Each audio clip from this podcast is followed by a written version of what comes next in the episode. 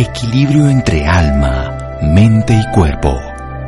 Bienvenidos a Sanamente, la cita con el bienestar. Dirige Santiago Rojas.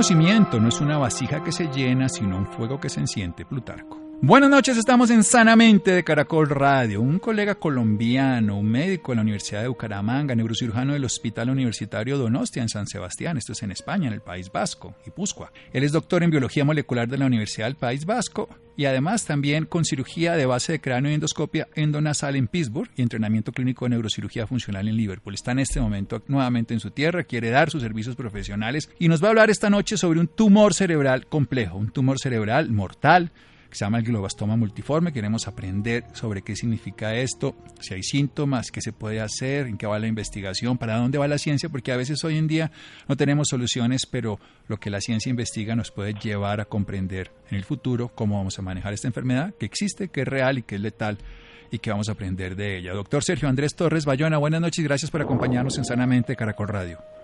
Eh, buenas noches, doctor Santiago, ¿qué tal? Eh, muchas gracias por la invitación. Bueno, pues, ¿por dónde empezamos? Empecemos por... Por, describir el cerebro. Nosotros los médicos hablamos de células gliales y de neuronas y la mayoría de personas solamente conoce las neuronas, pero cuando hablamos de estos tumores se utiliza otra palabra. ¿Qué son las células neuronas y cuáles son las células gliales? ¿En qué consisten dentro del cerebro? Sí, bueno, el cerebro, pues, eh, como ya saben, es algo bastante complejo, ¿no? Es como nuestro pequeño universo que tenemos cada uno dentro de la cabeza es, todo lo que somos. Y, así tan complejo es que pues está formado también por una cantidad de células eh, muy variadas. Pues las más conocidas, como dice Santiago, son las neuronas, pero también entre las neuronas existen unas células que se llaman células gliales que funcionan como de, de soporte, les dan un poco eh, de sostén y de alimento a las neuronas. También existen otras eh, neuronas como son las de las glándulas, la de la hipófisis eh, y la glándula pineal y también otras eh, que recubren las capas, unas capas que recubren el cerebro que se llaman las meninges. Entonces, en cualquier parte del cuerpo que haya una célula se puede producir un tumor si, si, si, si, si se altera el funcionamiento de esta célula. Entonces, es así como hay tumores de, de, las neuronas, hay tumores de las células gliales, de, las células de la hipófisis, de la pineal y también de las meninges que se llaman meningiomas. Eh, eh, pero el más frecuente dentro de estos es el, los tumores derivados de las células gliales que se llaman gliomas. Eh, normalmente como se presentan estos estos tipos de tumores pues eh, depende depende del sitio en que se localicen en, en, la región del cerebro porque el cerebro pues cumple muchas funciones como ya les dije pues es, es todo lo que somos entonces hay una parte del cerebro que controla la movilidad otra que controla el lenguaje otra que controla la audición la visión sí entonces dependiendo de qué zona del cerebro se encuentre el tumor pues se va a ver afectada una función diferente. Aunque eh, hay algo en común eh, en todos, eh, es que pues producen dolor de cabeza, pueden producir mareos, náuseas, no en todos y tampoco quiero decir que todas las personas que tengan dolor, de cabeza, y náuseas, es muy importante aclarar eso, tengan un tumor cerebral, afortunadamente no, la mayoría de los dolores de cabeza son algo banal que no, que no representa ninguna enfermedad tumoral. Eh, pues es más o menos eso un pequeño resumen para que la gente entienda eh, esto de los tumores cerebrales. Sí, muy bien. Vamos, vamos a hacer un pequeño corte para continuar y llegar específicamente a lo que usted bien nos va a contar sobre la investigación en nuevos genes en este tumor cerebral, definiendo un poquito los grados de esto que los médicos llamamos astrocitoma, en, en fin, y le vamos dando como un proceso a la enfermedad. Seguimos en Sanamente de Caracol Radio. Síganos escuchando por salud. Ya regresamos a Sanamente. Bienestar en Caracol Radio. Seguimos en Sanamente.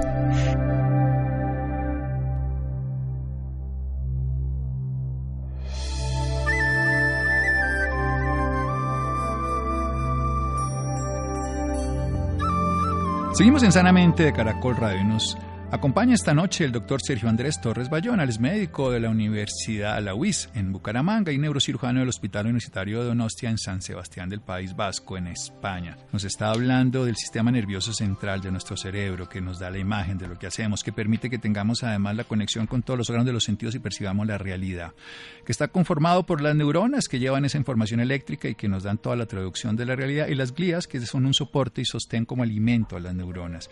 Hay glándulas endocrinas en el cerebro, como el hipotálamo, la hipófisis, que liberan hormonas y también está recubierto por las meninges que las sostienen. En cualquier lugar del cuerpo nos pueden dar tumores, se nos pueden dar en cualquier célula, las células del tubo digestivo, las células de la glándula mamaria, cualquier lugar del tejido del organismo. Pero en este caso concreto son las zonas del cerebro y las tumores más comunes son de los gliomas de estas células de sostén que pueden dar síntomas, pero es importante decir que el dolor de cabeza, que es un síntoma común, obviamente en los tumores es un síntoma común de cualquier otra patología, cualquier otra enfermedad y no significa que eso sea un tumor cerebral. Hablemos más ahora sí de los gliomas, diferenciémoslos bien y nos cuenta toda la historia que usted ha estudiado. Bueno, pues eh, ya entrándonos en, los gliomas, que son los tumores cerebrales más frecuentes, eh, los tenemos de diferentes grados, ¿no? Entonces, eh, hay grados leves, moderados, y están los grados más severos o, malignos. Eh, dentro de estos, los más frecuentes son eh, los malignos. ¿sí? Entonces, estos malignos eh, se pueden desarrollar a partir de dos formas. Una, que se forme maligno desde el principio, u otra, que venga un tumor de, de bajo grado, un tumor glial de bajo grado, y este con los años se malignice. El más frecuente es el que se nace maligno desde el principio, ¿sí?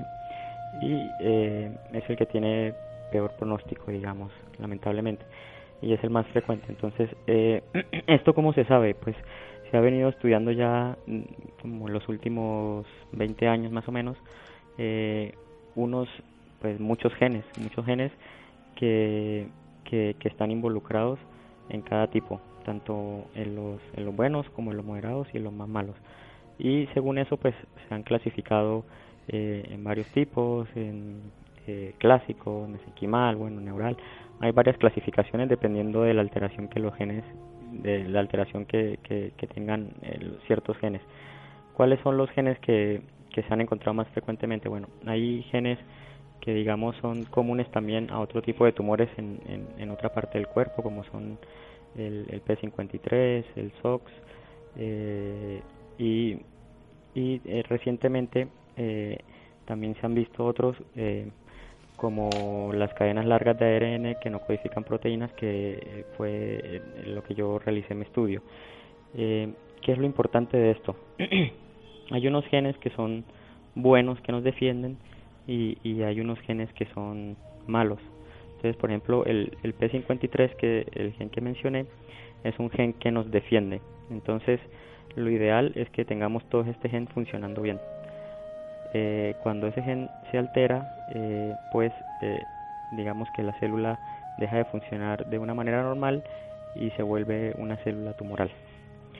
Y los genes que, los protoncogenes, que son los que forman tumores, pues cuando están alterados, eh, pues también tienden a, formar tumores, ¿cierto? Entonces, esto es importante porque conocer todo este tema, ya que de aquí eh, podría derivarse eh, un tratamiento hacia, hacia el tumor, ¿no? Pero depende de qué gen es el que uno quiera tratar, porque si uno quiere potenciar un gen bueno, es el P53. Exacto, es diferente a inhibir al gen malo. Entonces, es muy importante saber eh, todo este funcionamiento de los genes para eso, ¿cierto? Pero usted Eh, dice, bueno, a ver, doctor, ponga, está claro que la, la enfermedad del cáncer en este caso tiene un origen genético, o sea que es una alteración de lo que codifican las proteínas que están en el núcleo de las células.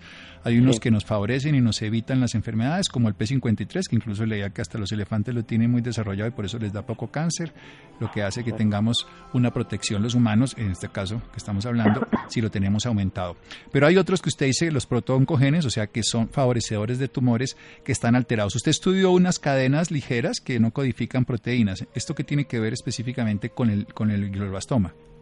Sí, exacto. Entonces, eh, ya muy recientemente, digamos, en esta década, eh, eh, se empezó a ver que eh, los genes están regulados por otros genes de manera epigenética, se le dice a O sea, por el eh, estilo de vida, no que viene en nuestro código que nos dan los papás en las células originales, sino que lo, lo vamos adquiriendo a través de experiencias de vida, que puede ser eh, tóxicos, estrés, inflamación, infección, en fin. Podría ser, podría ser, sí, pero la cuestión es que eh, siempre hemos creído que un gen eh, se alteraba, digamos, un- un- estaba el gen metido en, en la secuencia de ADN y este de la nada se alteraba, pero también se ha visto que puede ser que otro gen haya influido en esa alteración y entonces eh, a eso es lo que se le, se le conoce como la epigenética. Entonces, eh, hay estos cadenas largas de ARN. El ARN es un eh, eh, es una molécula del, del, del ADN que, como habían dicho, pues se transforma en proteínas, ¿no? Pero la, la gran mayoría del ADN, del ARN, no va a codificar proteínas, sino que está regulando el ADN de manera genética, epigenética. Sí. Entonces, eh, la cuestión aquí es que se ha visto que estas cadenas, eh, en este caso largas, porque también pues hay cadenas cortas, los microRNA, ¿no? Ultracortas, eh, sí, y en estas cadenas largas que son mayores de 200 nucleótidos, eh, se ha visto que su expresión está relacionada con eh, la formación de algunos tumores y también con su grado de malignidad. Entonces, como, como ya sabemos, pues el glioblastoma este multiforme que es eh, el glioma eh, de más alto grado de malignidad, eh, pues eh, eh, hagamos lo que hagamos en la práctica diaria, eh, no tenemos muy buenos resultados. Sí, o sea, lo que, lo que usted Sí. está diciendo para el oyente, nos- esto es una enfermedad maligna, es un tumor dentro del cerebro, un tumor que va destruyendo la calidad de vida y por supuesto después la vida misma, crece de una manera desaforada, es un... Nosotros le ponemos el grado más alto, que es el 4, un glioblastoma multiforme. Ese tipo de tumores, entonces usted nos está diciendo, hay un protooncogen que viene directamente dentro del núcleo de la célula y está dado por ADN, por un ácido que es el ácido desoxirribonucleico, que es el que genera, en este caso, protooncogenes. Pero hay otras que son las epigenéticos que están en el RNA, que es el otro ácido nucleico, recordemos, y que también está por fuera del núcleo, pero en este caso específico, que tiene una característica de que permite una expresión de tumores y que además puede dar una expresión de malignidad mayor. O sea, que puede ser que estos tumores definitivamente estén más relacionados con este, en este caso. ¿En qué va la investigación? Pues eso, pues eh, nosotros dijimos, tiene que haber algo, tiene que haber algo eh, que podamos estudiar y que derive de ahí un tratamiento que pueda ayudar a los pacientes, ¿cierto? Entonces cogimos muchas muestras que teníamos de, biopsias, de cirugías, de, pacientes que pues habíamos resecado tumores y pues contamos ahí con la fortuna de que teníamos un biobanco en el cual pues eh, estaban depositados todas esas muestras, ¿no? Entonces dijimos pues vamos a estudiar estos genes a ver cómo se están comportando en los diferentes grados de glioma, ¿no? Entonces cogimos los gliomas de bajo grado, los de grado intermedio, los de grado alto y lo primero que hicimos fue medir la expresión de estas cadenas largas de ARNA. Eh, digamos que para tipificarla, cuantificar el grado de expresión en, en cada tumor. ¿Y qué vimos? Pues eh, nos sorprendió bastante que vimos que los tumores de bajo grado tenían una expresión alta y a medida que iba avanzando el grado hacia intermedio, hacia maligno, la expresión se iba disminuyendo gradualmente. ¿Qué quiere decir esto? Que esto puede ser un, un gen de los buenos, de los que nos protegen. ¿no? Sí, inversamente proporcional a la agresividad del tumor. Entre más expresión de estas cadenas, que usted las llama, que unas cadenas largas que no codifican proteínas, esto es del RNA, Exacto. significa que entre más cantidad de estas cadenas tenían los pacientes, el tumor era menos agresivo y entre menos nos estaban protegiendo, teníamos menos defensores contra la enfermedad. Exactamente, exactamente. Entonces dijimos, bueno, pero bueno, esto es, digamos, ya como solo la tipificación. Vamos a ver qué, qué hay más allá, o sea, por qué cuando se disminuye la expresión de estas cadenas largas, el tumor se empieza a malinizar. Tiene que haber una vía de señalización eh, genética o molecular, se le dice a eso, a través de la cual la alteración en estos genes produce alteración en otros genes que hace que esa célula se vuelva más maligna que otra, ¿cierto? Entonces, eh, para eso eh, lo que hicimos fue medir los genes que se conocen normalmente en el glioblastoma, como P53, SOX, IDH1, eh, ATRX, ¿sí? Y también vimos la relación eh, que había entre la expresión de las cadenas largas con la expresión de los con esos genes. Pero se lo voy a se lo voy a volver a preguntar en un momento que vamos a hacer un pequeño corte porque esta es la parte sustancial y sobre todo el futuro de esta investigación que para el público general puede tener un valor anecdótico, pero realmente para muchas familias va a poder modificar el futuro de esta enfermedad y por supuesto de la vida. Seguimos en Sanamente Caracol Radio. Síganos escuchando por salud. Ya regresamos a Sanamente. Bienestar en Caracol Radio.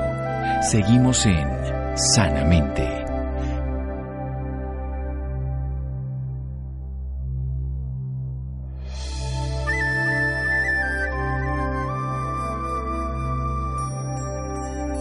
Seguimos en Sanamente de Caracol Radio esta noche con el doctor Sergio Andrés Torres Bayona, médico de la Universidad UIS Industrial de Santander, en Bucaramanga, médico neurocirujano del Hospital Universitario de Donostia, en San Sebastián, en Guipúzcoa, en el País Vasco, en España, doctor en Biología Molecular de la Universidad del País Vasco, también en cirugía de base de cráneo y endoscopia endonasal en Pittsburgh y entrenamiento clínico de neurocirugía funcional en Liverpool. Está aquí en Colombia contándonos una investigación sobre unos genes que pueden codificar y además unas cadenas largas que no codifican proteínas para entender este fenómeno de esta enfermedad que se llama el glioblastoma multiforme, unos tumores cerebrales malignos del tejido de sostén, que es la gría, que son letales, que no tienen en este momento curación, a pesar de que se haga radioterapia, que se haga cirugía, que se dé un tipo de quimioterapia y que además en algunos procesos se puede acompañar con antiinflamatorios como los esteroides, los pacientes no logran sobrevivir, tienen un, tiempo de vida muy corto. Están entonces investigando y encuentran de una manera específica que hay una relación con estas cadenas largas que no codifican proteínas que están en el RNA, que se adquieren por epigenética, que pueden inversamente proporcional están relacionados con el tumor, que quiere decir que entre más hay esta presencia, el tumor es menos agresivo y viceversa. Son defensas que tendríamos nosotros frente al tumor, es una condición inversa. Y nos estaba contando específicamente que también medían unos genes que están codificados ya específicamente en el tumor, el SOX, el IDH, ATRX, bueno, y demás que tienen estos tumores. Y iba a contarnos más. Siga, doctor. Bueno, entonces ya en esta etapa del, del estudio viene algo que se llaman pruebas funcionales, que consisten en que eh, cogemos células eh, em, comerciales de tumores, venden células tumorales, los laboratorios las venden y uno las puede modificar genéticamente a través de, inyectarles o infectarlas con una bacteria que les puede modificar los genes. Y, esa es la parte bonita de lo que vamos a ir después. Entonces cogimos estas células que tenían, eh, eh, en este caso, eh, P53 nativo, o sea que estaba funcionando bien, para que eso no nos alterara los resultados, y les disminuimos la expresión de las cadenas largas no codificantes de ARN para ver cómo se comportaban y, confirmar de que al hacer esto las células se tenían que comportar de manera más maligna comparadas con unas células tumorales en las cuales no se le haya modificado ese gen, ¿cierto? Sí. Entonces, eh, confirmamos mediante estos estudios que es efectivamente al disminuir la expresión de las cadenas largas de ARN no codificante, esas células tumorales se reproducían más, tenían más mitosis, o sea, se dividían más, rápido.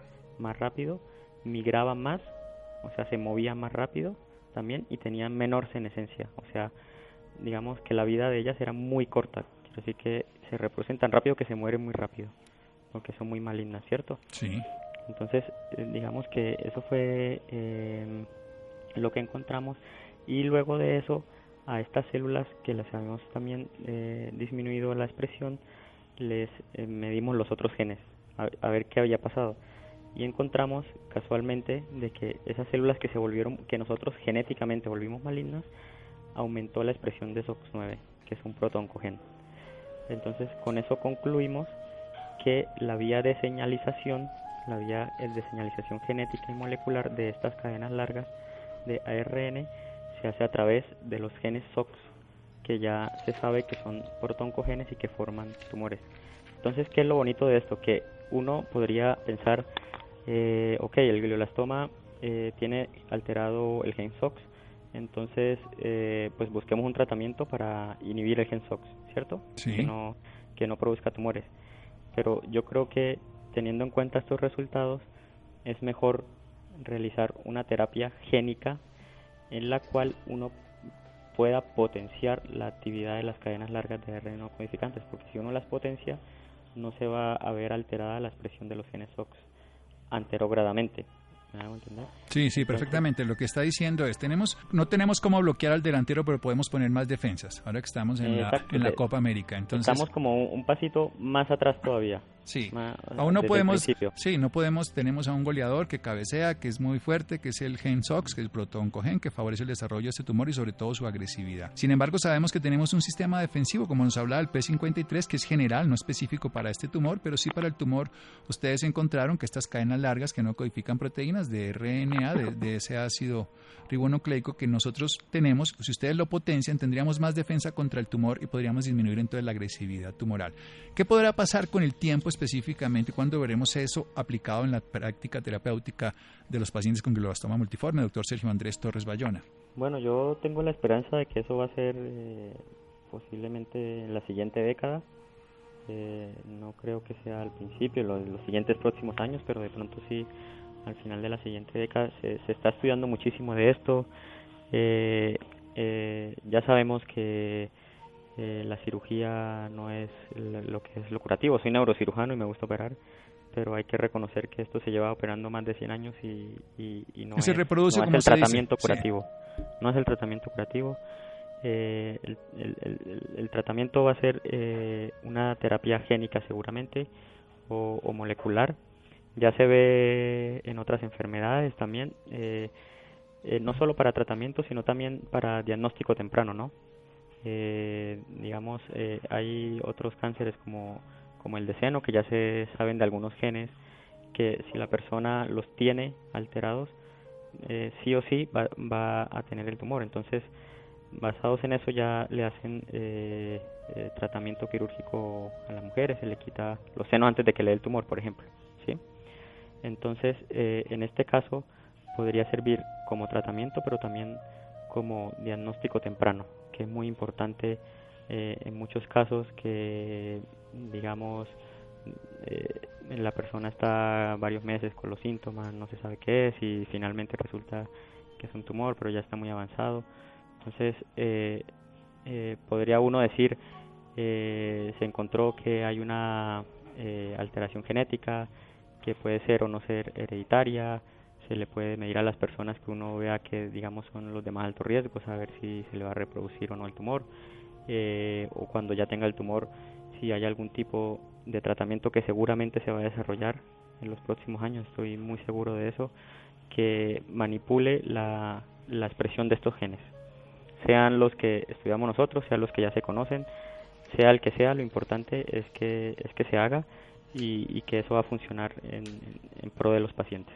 Sí, hay que explicarle a la mayoría de los oyentes que las mayores las terapias en, hoy en día se están buscando que sean específicas, o sea, ir a la llave, la cerradura y no a un tratamiento general. Tenemos que ir específicamente a quien codifica la enfermedad o a quien nos ayuda a defenderla y actuar directamente sobre ellos. Marcamos el número telefónico con todos los dígitos y no simplemente con unos dígitos a ver si le pegamos. Y si la medicina llega ahí, pues va a tener una eficacia específica. Por eso, ante este tumor y ante otros tumores también agresivos, pero en el que estamos hablando, el glioblastoma multiforme, tenemos una eficacia tan limitada. La cirugía es útil, pero es un tumor de muy rápido crecimiento. Este mismo lo de la senescencia. Esos tumores crecen tan rápido que se mueren tan rápido, pero siguen creciendo y producen algo que se llama necrosis tumoral, que es muy grave. Los tumores se mueren y terminan sangrando, produciendo síntomas, en fin.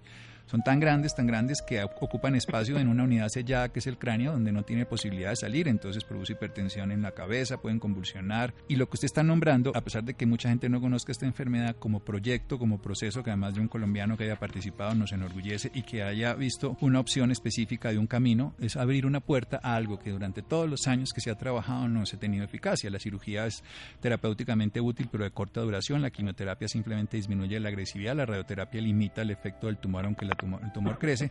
Y no tenemos sino tratamientos paliativos y complementarios en el uso de medicamentos que simplemente mejoran la calidad de vida, pero no la enfermedad. Así que me quedo muy contento de saber que hay algo con un proyecto ante esta enfermedad real, mundial y letal. ¿Dónde está usted, doctor Sergio Andrés, que sabía que no, está trabajando en Colombia, a pesar de que está en Colombia? bueno, en estos momentos eh, estoy, me alterno entre Bucaramanga y Barranquilla. Eh, lamentablemente tengo que decir que he tenido problemas para mi convalidación de títulos de neurocirujano en Colombia. Eh, es un proceso largo, tedioso, como un calvario, mejor dicho. Pero bueno, estoy a la espera, a pesar de que ya se han cumplido los términos, eh, con la esperanza de que, de que se solucione este destrave en el Ministerio de Educación. Entonces, aquí en Bucaramanga, pues trabajo de la mano de un, de un neurocirujano, lo acompaño eh, sus cirugías, en su consulta, porque pues ya sabes que esto es de, práctica. Claro, de todos los días. De mantenerse activo de día a día. Y en Barranquilla, pues trabajo en algunas clínicas eh, como médico general de apoyo en los servicios de neurocirugía. Es de momento lo que estoy haciendo. Eh, pues también he tratado de vincularme en la universidad, pero bueno, ya cuando llegué, digamos que ya había empezado este semestre, ya habían pasado las convocatorias y pues bueno, vamos a ver si para el segundo semestre del año pues eh, puedo empezar a, poner en práctica mi doctorado, pues ya sabes, en el área de investigación, en docencia, eh, que me encantaría, pero bueno, estamos en eso. Bueno, ¿y, dónde lo puede ubicar alguien si quiere comunicarse con usted? ¿Una red social, un teléfono, lo que usted nos quiera dar? Bueno, de momento pues eh, me pueden buscar sí, en, Facebook o en Instagram con mi nombre, Sergio Andrés Torres Bayona. Sí. Eh, tengo pues un consultorio también. ¿Un teléfono? En Bucaramanga. Claro. Sí, en el, el, el fijo puede ser. Sí, el teléfono fijo, el, el, consultorio, si alguna persona, recordemos que es neurocirujano, o sea que es una persona que trabaja en la parte del sistema nervioso central y es quirúrgico, o sea que no es neurólogo clínico, sino que es cirujano no solamente de tumores, me imagino, todo lo que tiene que ver con el sistema nervioso central, de traumas que pueden ser, de lesiones también benignas, nos hablaba de los meningiomas, también hay, hay unos gliomas que son de bajo grado que tienen mucho mejor evolución. Exactamente, pues sí, me pueden ubicar en el Centro Internacional de Especialistas del Hospital Internacional de Colombia, en Bucaramanga. Sí. Un teléfono. El, número sí de la secretaria es 310. Sí. 332. Sí. 8360. Perfecto, entonces 310-332-8360, Centro Especial, Centro Especial Internacional, Internacional eso, de especialistas. Y, y si no, también el nombre, Sergio Andrés Torres Bayona en Facebook o en Instagram. Doctor Sergio Andrés, ha sido un gusto conocerlo, desearle que siga usted estudiando porque le va a servir a muchas personas esto, independientemente de que pase el tiempo, si no tenemos una vía, estamos perdidos, pero ustedes encontraron una vía metabólica, una vía genética, una vía donde a través de un estímulo posible ante lo que nosotros conocemos como cadena largas que no codifican proteínas del RNA, un sistema de defensa propio del cuerpo se puede mitigar una agresividad de un tumor que hasta la fecha es letal. Descanse, doctor. Muchas gracias, el gusto es mío haberlo conocido, Santiago. Bueno, ya seguiremos en contacto y que nos contará sus triunfos. Doctor Sergio Andrés Torres Bayona lo encuentran en Facebook o Instagram con ese nombre, Sergio Andrés Torres Bayona, o un teléfono celular para la ciudad de Bucaramanga, o sea, para todo el país, pero él trabaja en Bucaramanga, también en Barranquilla, pero este con este teléfono 310-332-8360, 310-332-8360. Seguimos en Sanamente de Caracol Radio. Síganos escuchando por salud. Ya regresamos a Sanamente. Bienestar en Caracol Radio. Seguimos en Sanamente.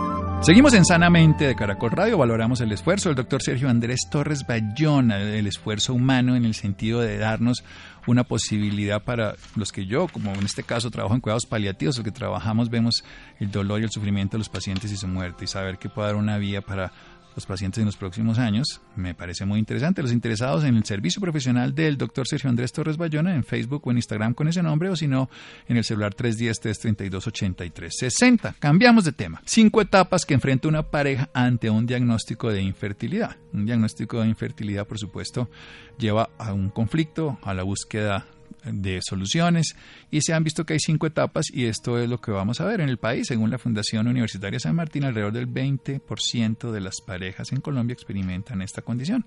Santiago, muy buenas noches para usted y para todas las personas que nos sintonizan a esta hora. Un diagnóstico de infertilidad puede ser una de las situaciones más complicadas a las que puede enfrentarse una pareja, ya que la imposibilidad de ser padres pareciera derrumbar sus sueños e ilusiones. En el país, según la Fundación Universitaria San Martín, alrededor del 20% de las parejas en Colombia experimentan esta condición. Para hablarnos un poco más sobre este tema, nos acompaña el doctor Ricardo Rueda Sáenz. Él es ginecólogo obstetra y, y subespecialista en endocrinología reproductiva e infertilidad, egresado de la Universidad del Rosario en Bogotá. Doctor Ricardo, muy buenas noches y bienvenido a Sanamente de Caracol Radio. Buenas noches, Laura, ¿cómo están? Muy bien, doctor. Doctor, bueno, para empezar y contextualizar un poco más a nuestros oyentes, me gustaría que nos hablara de la infertilidad. ¿De qué se trata esta patología? Sí, mira, la infertilidad eh, eh, tiene unas definiciones clásicas la Organización Mundial de la Salud y de las sociedades tanto norteamericana como europea eh, dedicadas a la, fertilidad y es la incapacidad para conseguir un hijo después de un año de exposición a relaciones sexuales sin protección anticonceptiva eh, en mujeres menores de 35 años. En las mayores de 35 años, este periodo de un año se acorta a seis meses, que es en el periodo en el cual estas pacientes deben consultar. De nuevo, menores de 35 años después de un año y mayores de 35 años después de seis meses de intentar buscar el bebé en la casa. Es una, como lo mencionas, eh, es eh, un eh, fenómeno muy frecuente en la población. Se estima que entre el 15 y el 20% de la población en general tiene dificultades de fertilidad o es subfértil. Y hoy en día con investigaciones muy sencillas que se hacen en forma muy rápida y a muy bajo costo, se puede averiguar cuál es la causa de esa subfertilidad o de esa infertilidad y así se les puede ofrecer un tratamiento individualizado que eh, los asegure y los acerque a la posibilidad del objetivo de estos tratamientos, que es un bebé y una mamá sanos en su casa. Doctor, ¿y cuáles pueden ser las causas de tener infertilidad? Sí, mira, eh, eh, a grandes rasgos decimos que el 40% de las veces las causas están en la mujer, el 40% en los hombres, hay un 10 a 15% que están en ambos y más o menos otro 10 a 15% eh, eh, no conocemos la causa y es lo que se ha denominado como infertilidad inexplicada. Dentro de las causas de la mujer, eh, los trastornos más frecuentes que vemos eh, es una condición, una enfermedad que se conoce con el nombre de endometriosis. La otra causa que son alteraciones eh, que producen obstrucción de las trompas de falopio como consecuencia de infecciones previas o de cirugías previas, etcétera. Y la, el otro gran grupo de pacientes eh, en, en, la mujer que pueden tener trastornos de fertilidad son trastornos en la ovulación, el más frecuente de ellos, el síndrome de ovario poliquístico. De otro lado, en los hombres, las alteraciones más frecuentes están dadas por una disminución en el número eh, y, en la, eh, y las características de los espermatozoides, como son la capacidad de moverse o lo que llamamos motilidad de los espermatozoides y la forma de ellos, eh, que lo detectamos muy fácilmente en el espermograma. Otras causas en el hombre que son menos frecuentes están relacionadas con problemas de disfunción sexual, trastornos en su erección y en la eyaculación. Doctor, quisiera que le hablara un poco a nuestros oyentes de las cinco etapas que enfrenta una pareja ante un diagnóstico de infertilidad. Sí, mira, básicamente eh, son las cinco eh, etapas del duelo. Primero hay un shock con la noticia después hay un rechazo, eh, una negación, después hay una aceptación del, del, problema. Pero en general, cuando las parejas se ven enfrentadas a una dificultad para lograr un embarazo y se ven enfrentadas a un diagnóstico después de haber hecho las investigaciones, eh, tienen un, un, sentimiento muy grande de discapacidad que eh, eh, los médicos encargados de tratar estas parejas tenemos que tener muy presente y aliviar este sentimiento, ya que hoy en día la gran mayoría de parejas pueden lograr ser padres si consultan a tiempo a los centros de fertilidad, si no pierden tiempo en investigaciones y tratamientos innecesarios o con especialistas que no son subespecialistas en fertilidad y que muchas veces les hacen perder tiempo a los pacientes antes de referirlos a los centros especializados para que se les ofrezca el tratamiento adecuado. Entonces estas etapas que tú me hablas, en mayor o menor grado, son eh, eh, eh, obedecen a un duelo que tienen estas parejas y nosotros tenemos que ser muy conscientes que tal vez la tajada más grande de esta torta es la tajada emocional. Son parejas que llegan muy, muy vulnerables a la consulta desde el punto de vista emocional y eso tenemos que tenerlo absolutamente presente para eh, consentirlas, acogerlas y hacerles ver que sí es posible eh, lograr un embarazo si se cumplen las reglas del juego como se deben cumplir. ¿Y qué tratamientos existen para esto? Mira, los tratamientos que obviamente están derivados del diagnóstico. Pueden ser tratamientos tan simples como monitorizar la ovulación de la paciente y saber cuándo sucede la ovulación y mandarla a tener relaciones sexuales con su pareja en el momento preciso que está sucediendo la ovulación, o pueden llegar a ser tratamientos tan complejos que se necesiten lo que llamamos técnicas de reproducción asistida, como lo pueden ser la fertilización in vitro, eh, la, la micromanipulación de los óvulos y los espermatozoides, para lograr que se eh, eh, logre la fecundación, algo que se conoce con el nombre de ICSI, que son ya los tratamientos más avanzados y más complejos. Pero el tratamiento esencial depende del diagnóstico eh, inicial de las parejas. antes se requerían, por ejemplo, en una de las situaciones más frecuentes de la endometriosis, se hacían múltiples cirugías, múltiples cosas que hoy en día sabemos que no sirven sino por el contrario hacen daño al futuro reproductivo de las parejas, eh, de la mujer específicamente, y eh, no la conducen a un embarazo viable, exitoso, que se traduzca en un bebé sanito en su casa. ¿Usted cree que es necesario que estas personas que sufren de infertilidad asistan a un psicólogo? Indudablemente eh, sí, pero no puede ser cualquier psicólogo tiene que ser un psicólogo familiarizado perfectamente con los trastornos de su fertilidad. Usualmente los centros de fertilidad serios eh, tienen dentro de su equipo un equipo que se encarga del soporte emocional de estas parejas, que cuenta con psicólogos y psiquiatras que apoyan a estas parejas y que donde es un espacio donde se puede ventilar eh, abiertamente todas estas necesidades emocionales y tratar de proteger esta vulnerabilidad con que llegan todas las parejas a la consulta de fertilidad. Bueno, doctor, ya para finalizar, me gustaría que le dijera a todos nuestros oyentes, a las personas que nos están escuchando, algunos consejos sobre este tema, especialmente a las que sufren de infertilidad. Sí, mira, el consejo más importante es, eh, es que ellas consulten tempranamente y busquen que sus médicos encargados de ellas bien sea el médico familiar, el médico general, el médico internista eh, o el ginecólogo general, el encargado de hacer el chequeo anual de la paciente, que les pidan que la refieran oportunamente a los eh, centros de fertilidad, ya que de una revisión oportuna a tiempo se deriva que se puedan ofrecer tratamientos eh, que redunden en el, en el éxito. Lo insisto de esta forma, en, la, en la oportunidad de la revisión al centro de fertilidad, porque en la mujer el almanaque reproductivo le pasa una cuenta de cobro muy injusta y sabemos que después de los 35 años este eh, eh, el, potencial reproductivo empieza a disminuir en forma importante. Entonces, por eso la remisión a tiempo, no perder tiempo con eh, estudios innecesarios o, hacer intervenciones innecesarias es mi consejo más grande. por favor pidan que los remitan a tiempo.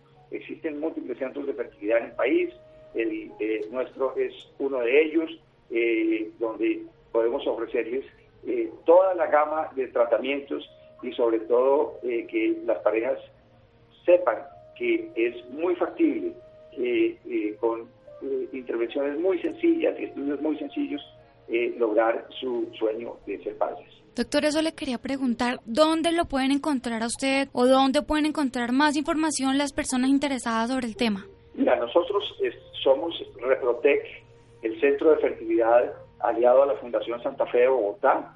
Estamos localizados en la carrera novena número 11620 junto al Hospital de la Fundación Santa Fe de Bogotá. Nuestros teléfonos son el 215-1807 y el 215-0269 donde pueden preguntar por cualquiera de los especialistas de Repotec. Yo soy uno de ellos eh, y estaremos gustosos de atender sus inquietudes eh, y de poderles diseñar un vestido a la medida porque es importante dejarle a las parejas el mensaje de que se vale soñar, lo que no se vale es no luchar por sus sueños. Es muy importante que llamen y nosotros gustosamente los acompañamos a, ese, eh, a construir este sueño de, de hacer una familia feliz.